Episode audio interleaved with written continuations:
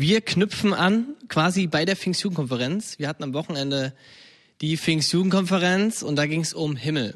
Es ging um Heaven, ähm, Prepare to be amazed, also bereitet euch vor, überrascht zu werden. Das war so ein bisschen das Thema von dem Wochenende. Ähm, es ging über die Perspektive, die wir haben, in der Ewigkeit zu leben. Was bedeutet es, äh, ewiges Leben zu haben. Das sind alles so nicht greifbare Begriffe auch. Ne? Was bedeutet das überhaupt, ewig zu leben auch? Ne?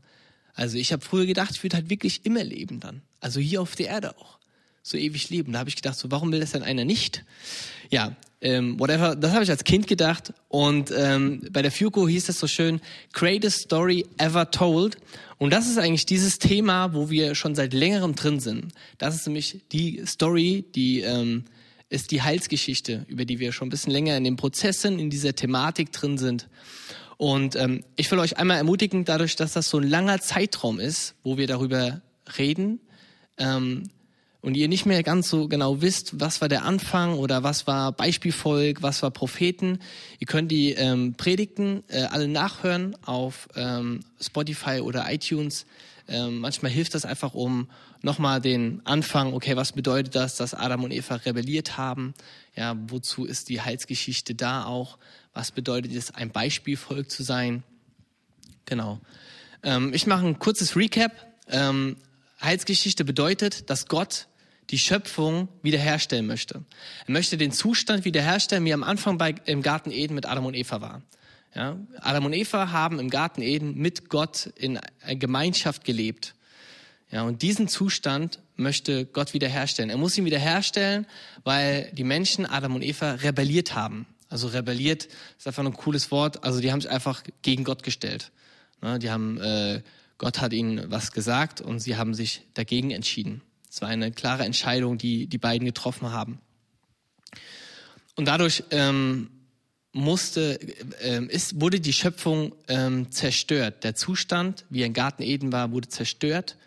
Ja, sie wurden aus dem Garten rausgeschmissen.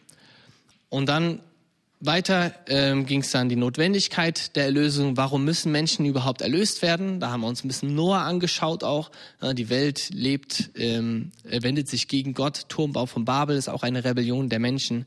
Dann beruft Gott ein Beispielvolk, Israel. Das Beispielvolk sollte so leben, Menschen um Israel drumherum sollten an Israel erkennen, ähm, dass sie das Volk Gottes sind. An dem, wie sie leben, aufgrund der Gesetze, die sie bekommen haben, der Gebote, sollen die Menschen drumherum erkennen, dieser Gott, der mit Israel ist, ist ein heiliger Gott.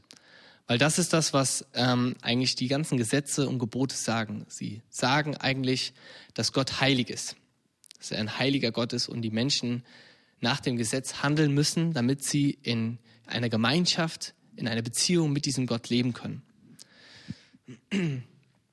Aber Israel hat sich gegen Gott gewendet ähm, dann schickte Gott die Propheten, um das Volk zu warnen. Ja, da haben wir Hosea und äh, Jeremia uns angeschaut und eigentlich bei den ganzen ähm, Propheten, die vor dem Exil kamen, bevor das Volk in die Gefangenschaft ging, die haben alle gesagt, ey, ihr müsst euch um, ihr müsst äh, umkehren, ihr müsst euch euer Verhalten ändern, ihr müsst euch Gott zuwenden. Ja, das haben alle Propheten gesagt, aber sie haben auch gesagt, wenn ihr das nicht tut, kommt in Gefangenschaft aber da gibt es eine Hoffnung, die kommen wird. Also die Propheten haben ähm, den Messias quasi angekündigt. Israel kommt in Gefangenschaft nach Babylon, weil sie nicht auf die Warnung der Propheten gehört haben und auch bei manchen Propheten war es auch schon zu spät.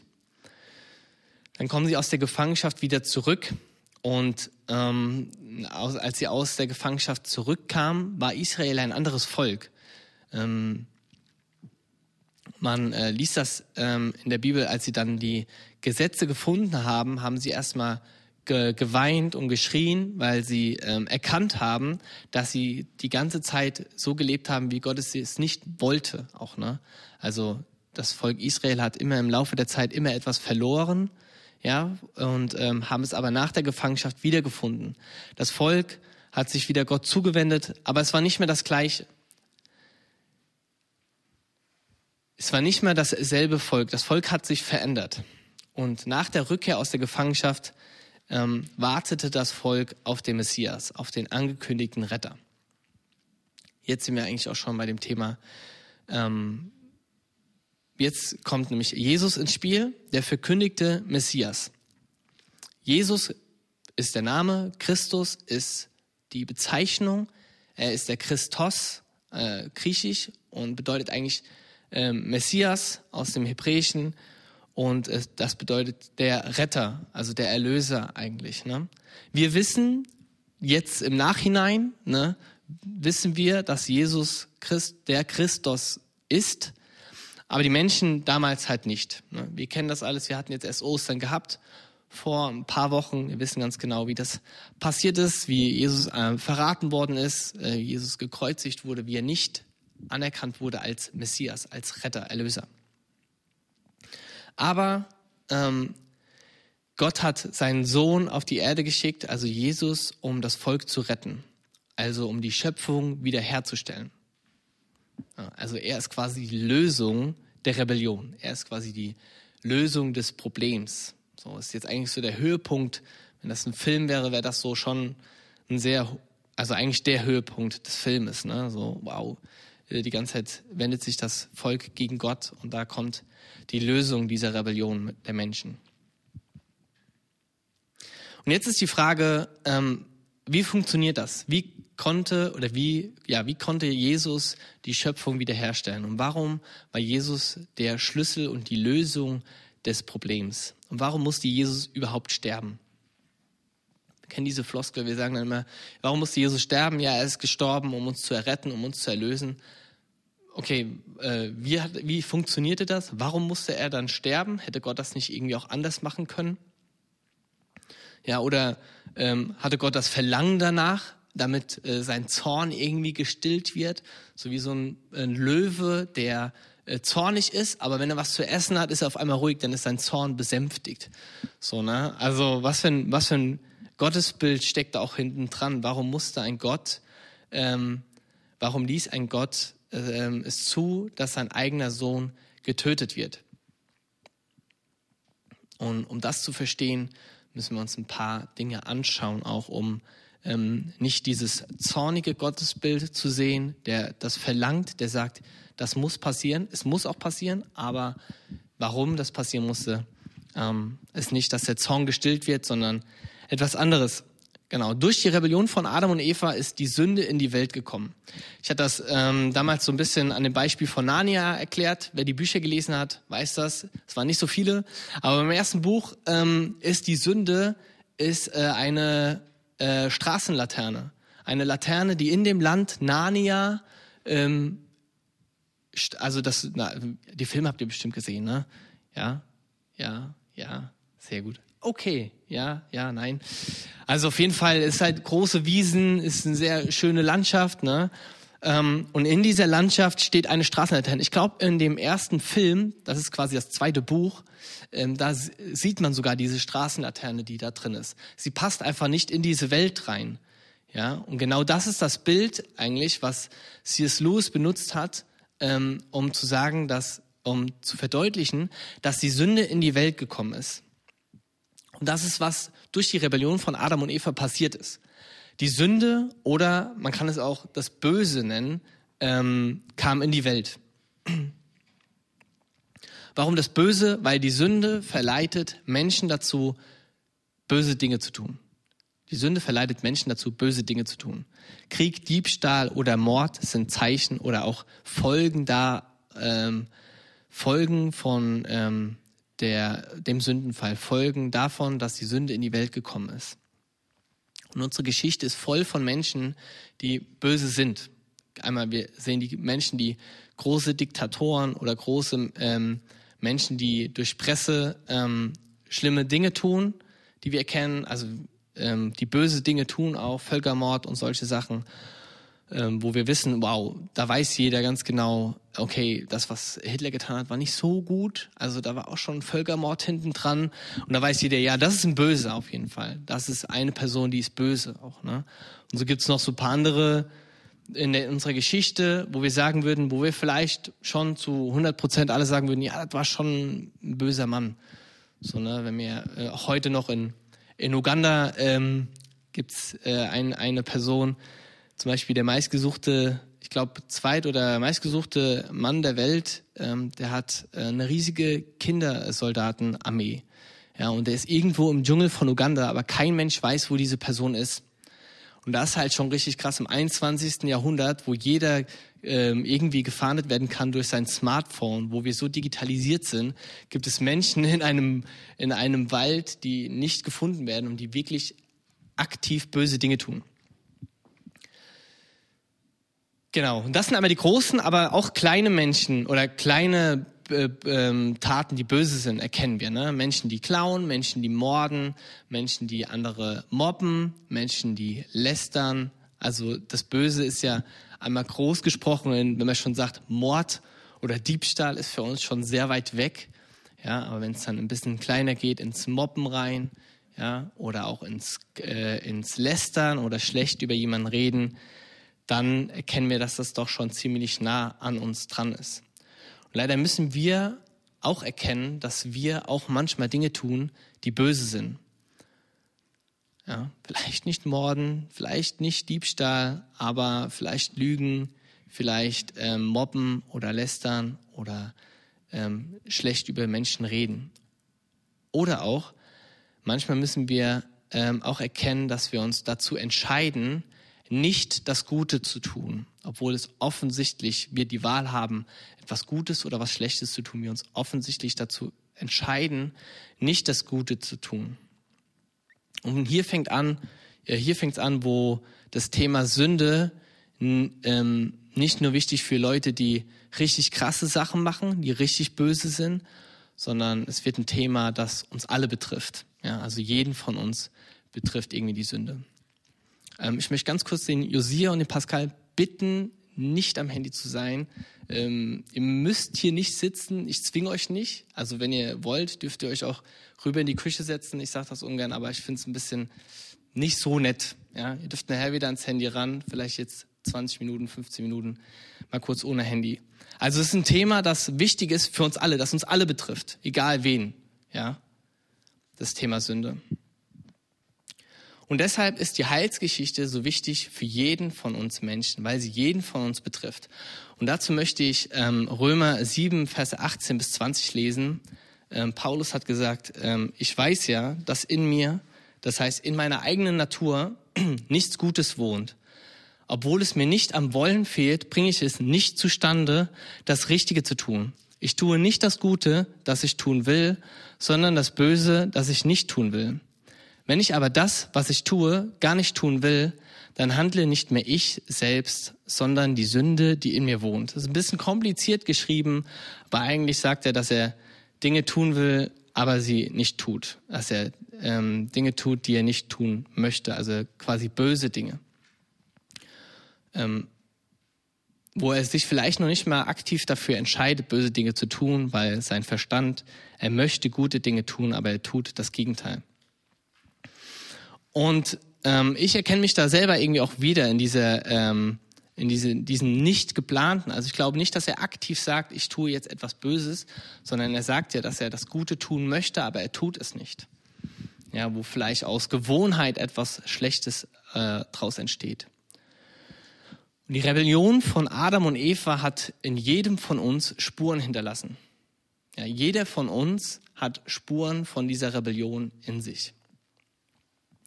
Und diese Spuren haben Konsequenzen. Denn als die beiden sich dazu entschieden haben, die Frucht zu essen, also das ist quasi ähm, das, äh, das Szenario, wo die Sünde, das Böse in die Welt gekommen ist, war da, wo sie sich entschieden haben, diese Frucht zu essen. Das haben wir uns auch ein bisschen genauer betrachtet, warum es ausgerechnet so wichtig war, dass sie diese Frucht nicht essen durften. Ähm, aber als sie diese Frucht gegessen haben, sind sie gestorben. Denn die Konsequenz der Sünde ist der Tod. Und dann der nächste Vers ist 1. Mose 2, Vers 17, hat Gott selber gesagt, aber vom Baum der Erkenntnis des Guten und des Bösen, von dem darfst du nicht essen. Denn sobald du von diesem isst, musst du des Todes sterben. Aufgrund der Sünde. Sie sind nicht gestorben, also sie sind nicht tot umgefallen, als sie diese Frucht gegessen haben, sondern was ist passiert? Sie sind aus dem Garten Eden rausgeworfen. Ja, sie mussten diesen Garten, diesen heiligen Ort mussten sie verlassen, weil sie diese Frucht gegessen haben.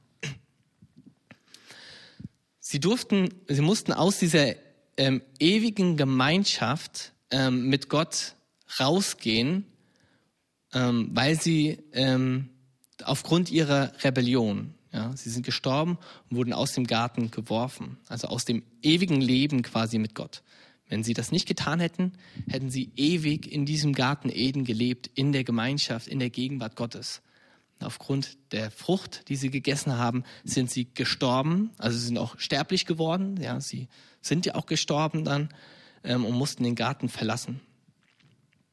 Und da ist es auch so, ähm, Paulus sagt dann auch in Römer 6, Vers 23, denn der Lohn, den die Sünde zahlt, ist der Tod.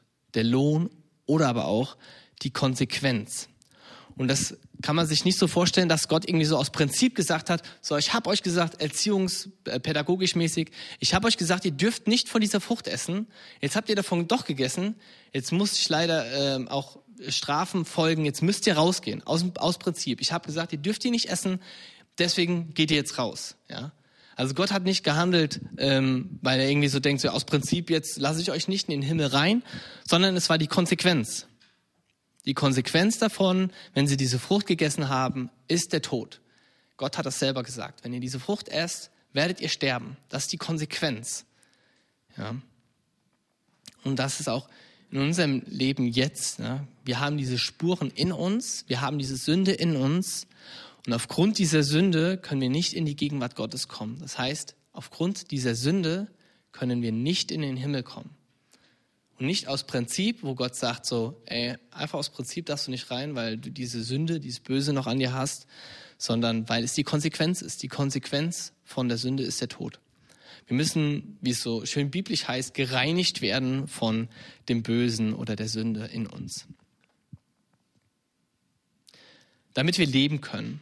Und das ist das Geschenk, das Gott äh, uns in seiner Gnade gemacht hat, ähm, ist das ewige Leben in Jesus Christus, unserem, also in Jesus Christus hat er uns dann quasi dieses Geschenk des ewigen Lebens gegeben. Und es geht nicht darum, einen Dresscode irgendwie zu erfüllen. Ja, sorry, hier oben steht Petrus am Himmelspforte und sagt, ja, so, hier darfst du leider nicht rein. Hier sind alle nur sündlos. Du musst leider erstmal sündlos werden, bevor du hier rein darfst. Also es ist nicht ein Dresscode, der irgendwie erfüllt werden muss, sondern es funktioniert einfach nicht, weil die Konsequenz der Sünde ist der Tod. Wir können, wenn dieses Böse in uns ist, nicht in seine Gegenwart kommen, aufgrund, ähm, weil Gott heilig ist. Das hatten wir auch in diesem, ähm, in der Predigtbusse über das Beispielvolk Israel ging, über die Gesetze, die äh, das Volk Israel bekommen hat. Die Gesetze waren dazu da, zu zeigen, dass Gott heilig ist. Die Menschen mussten diese Gesetze halten, damit sie in die Gegenwart Gottes kommen konnten, weil er heilig ist. Aber das alles, was ich bis jetzt gesagt habe, Sünde ist Konsequenz äh, der Sünde ist der Tod, ist nicht die Frage der äh, ist nicht die Antwort der Frage, warum Jesus sterben musste. Ja, sondern Jesus musste sterben, ähm, wie ich vorhin auch gesagt habe, damit wir gereinigt werden von dem Bösen, wie es so heißt, damit wir frei werden von der Sünde. Und Gott hat dem Beispielvolk Israel ähm, schon Vorgehensweisen gegeben, wie sie sich selber reinigen konnten. Ja, in den Gesetzen ähm, haben, haben sie Opferriten bekommen, wie sie sich reinigen konnten. Gab es zum Beispiel ein Sühnopfer, ähm, ein Schuldopfer, ähm, wenn sie quasi offensichtlich etwas Schlechtes getan haben, wenn sie offensichtlich jemanden beklaut haben, ähm, mussten sie ein Schuldopfer bringen. Dann hatten sie einen fehlerlosen Witter, also einen Witter, der fehlerlos ist, der nicht keine Krankheit hat, der kein Bein gebrochen hatte, einfach ein guter Witter, ja, mit dem ist er zum Priester gegangen und hat gesagt, hier Priester, du schlachtest mir jetzt diesen Widder und aufgrund des Schlachten, aufgrund des Blutvergießen des Widders ähm, wird ihm Vergebung zugesprochen. Der Priester ist der, der das ausführt, das Opfer, ja, aber die Vergebung hat Gott gegeben. Dadurch, dass Blut vergossen ist, ähm, wurde ihm Vergebung zugesprochen. Das war einmal, wenn mir bewusst ist, dass ich schuld, schuldig bin, aber die hatten auch ein Sühnopfer, falls du Dinge getan hast, die du nicht wusstest, falls du unwissentlich gesündigt hast, hast du das Opfer gemacht quasi und dann war es schon mal safe. Also so, ey, ich war eine Woche lang nicht geopfert, deswegen bringe ich mal so ein Witter dahin. Falls die Woche irgendwas über war, bin ich safe. Aber der entscheidende Grund ist, dass Blut vergießen musste, weil in dem Blut ähm, ein Blut, äh, Blut ist das Zeichen von Leben. Ja, ohne Blut können wir Menschen oder Tiere, Lebewesen nicht leben. Also Blut ist ein Zeichen von ähm, Leben. Und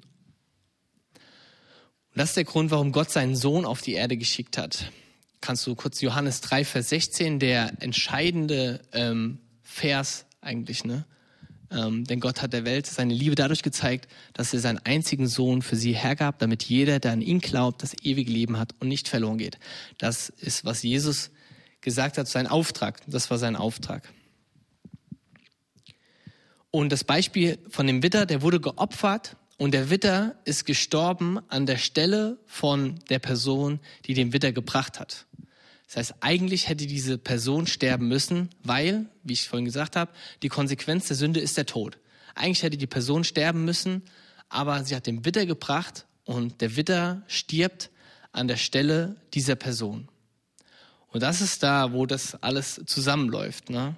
ähm, wo Jesus zu diesem Witter oder zu diesem Lamm, wie man sagt, Schuldlamm wird. Ne? Er stirbt aufgrund der Sünde einer anderen Person. Er war das fehlerlose Opfer. Er war sündlos. Deswegen ist so wichtig, dass äh, Jesus sündlos war. Deswegen ist auch wichtig, dass ähm, Jesus nicht die Beine gebrochen wurden. Wir haben den Film geguckt, auferstanden. Da wurden äh, den Leuten, die gekreuzigt werden, ähm, nach einer gewissen Zeit die Beine gebrochen. Bisschen grausam, weil sie dann schneller sterben, weil sie sich nicht mehr abstützen können am Kreuz. Ähm, bei Jesus haben sie das nicht gemacht und das war auch entscheidend, weil er fehlerlos, also ihm durfte kein Bein, kein Knochen gebrochen sein. Ja, damit er dieses fehlerlose Opfer sein kann. Und wichtig auch ist, dass er auferstanden ist. Ja, er hätte jetzt einfach nur sterben können, dann wäre es ein einmaliges Opfer wie der Witter. Ja, und dann hätten wir mehrere Jesus, Jesusse gebraucht, um dann immer mit unserer Schuld dahin zu gehen und er hätte immer wieder sterben müssen. Also ganz entscheidend ist, dass er auferstanden ist. Weil dadurch, dass er auferstanden ist, da, deswegen sagt man das immer, hat er diesen Tod besiegt. Ja, der, und uns wieder Leben geschenkt. Durch diesen Tod, den er besiegt hat, hat er uns dieses Leben geschenkt.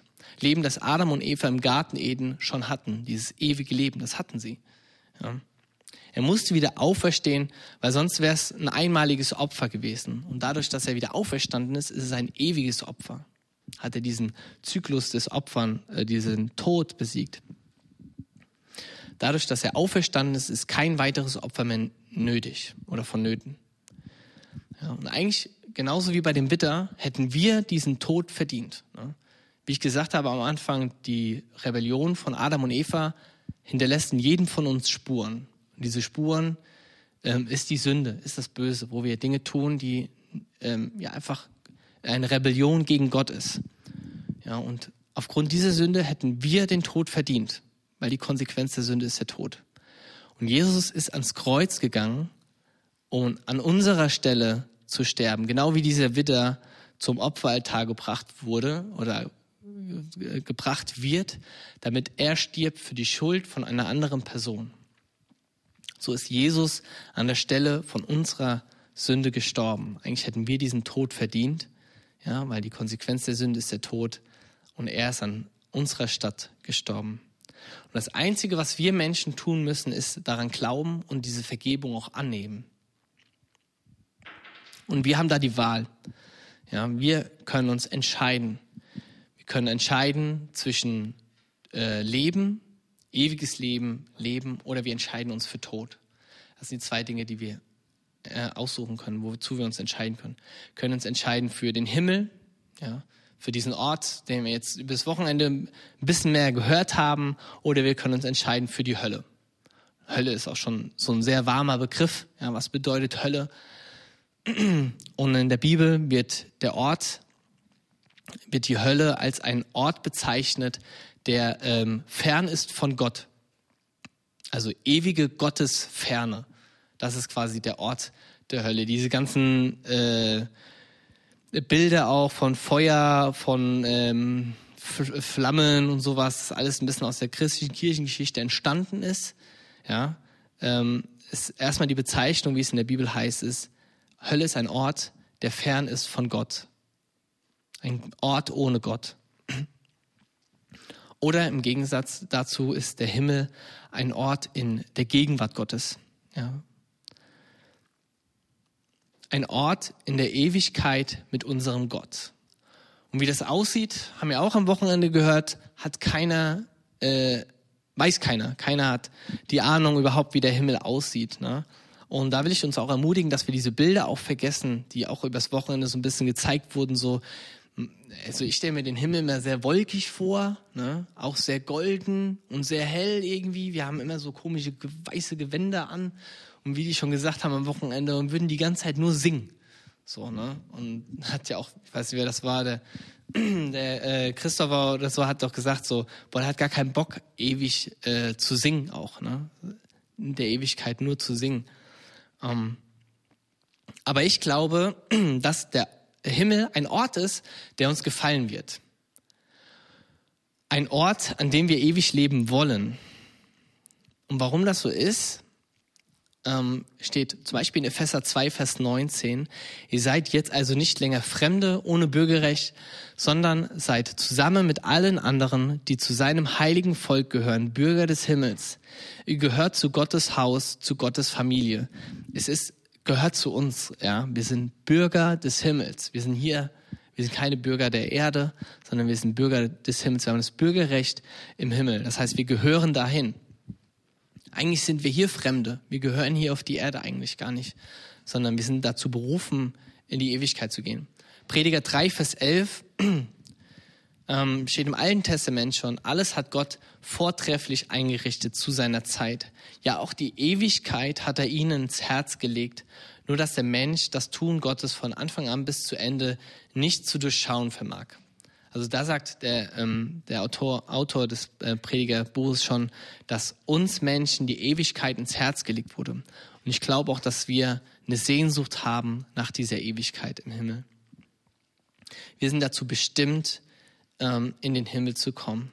Und das alles hängt von einer Entscheidung ab. Ja, wir entscheiden uns dazu. Wir können uns einmal entscheiden für Leben und wir können uns einmal dazu entscheiden für Tod. Ja, ewige Ferne von Gott oder für immer in seiner Herrlichkeit. Der Ort, für den wir gemacht äh, wurden. Ja. Und die Frage ist, wo, wozu hast du dich entschieden? Was ist deine Entscheidung? Ja, ewig fern von Gott oder für äh, immer in seiner Herrlichkeit? Und das ist eine Entscheidung, die wir treffen müssen die keiner für uns treffen kann. Und das Problem ist bei Entscheidungen, wenn wir nicht selber die Entscheidung treffen, wird eine Entscheidung über uns getroffen. Genau, ich möchte noch zum Abschluss beten. Jesus, ich danke dir für, ähm, für, das, für das Opfer, was du getan hast, dass du dieser, dieser Widder warst, dieser fehlerlose Widder, der ähm, geopfert wurde für unsere Sünde, für ja, die Sünde, die uns eigentlich den Tod gebracht hätte und die uns eigentlich den Tod bringen würde. Und danke, dass du den, diesen Weg frei gemacht hast in die Herrlichkeit, in, ja, was sind also Begriffe, die man nicht greifen kann auch, aber die, die den Weg frei gemacht hat in deine Gegenwart auch, dass wir eines Tages ähm, in deiner Gegenwart sein dürfen, dass wir ja mit dir leben dürfen, ja vielleicht sogar anfassen, umarmen, reden dürfen. Und ich danke dir dafür, dass wir berufen sind auch ähm, und bestimmt sind, in die Ewigkeit zu gehen, in den Himmel zu gehen. Und ich bitte dich einfach darum, dass du uns in diesem Prozess der Entscheidungsfindung auch hilfst, dass du, auch wenn wir uns dazu entschieden haben, uns ähm, heute auch schon ja, den Teilshimmel auf Erden gibst, wo wir ja, wo wir schon erlöst sind, aber irgendwie trotzdem noch hier auf der Erde festhängen. Und ähm, ich danke dir einfach dafür, für das Geschenk und ich bitte dich einfach darum, dass du uns immer wieder neu die Augen öffnest, deine Herrlichkeit und dein, deine Gegenwart äh, hier auf der Erde schon zu erleben. Amen.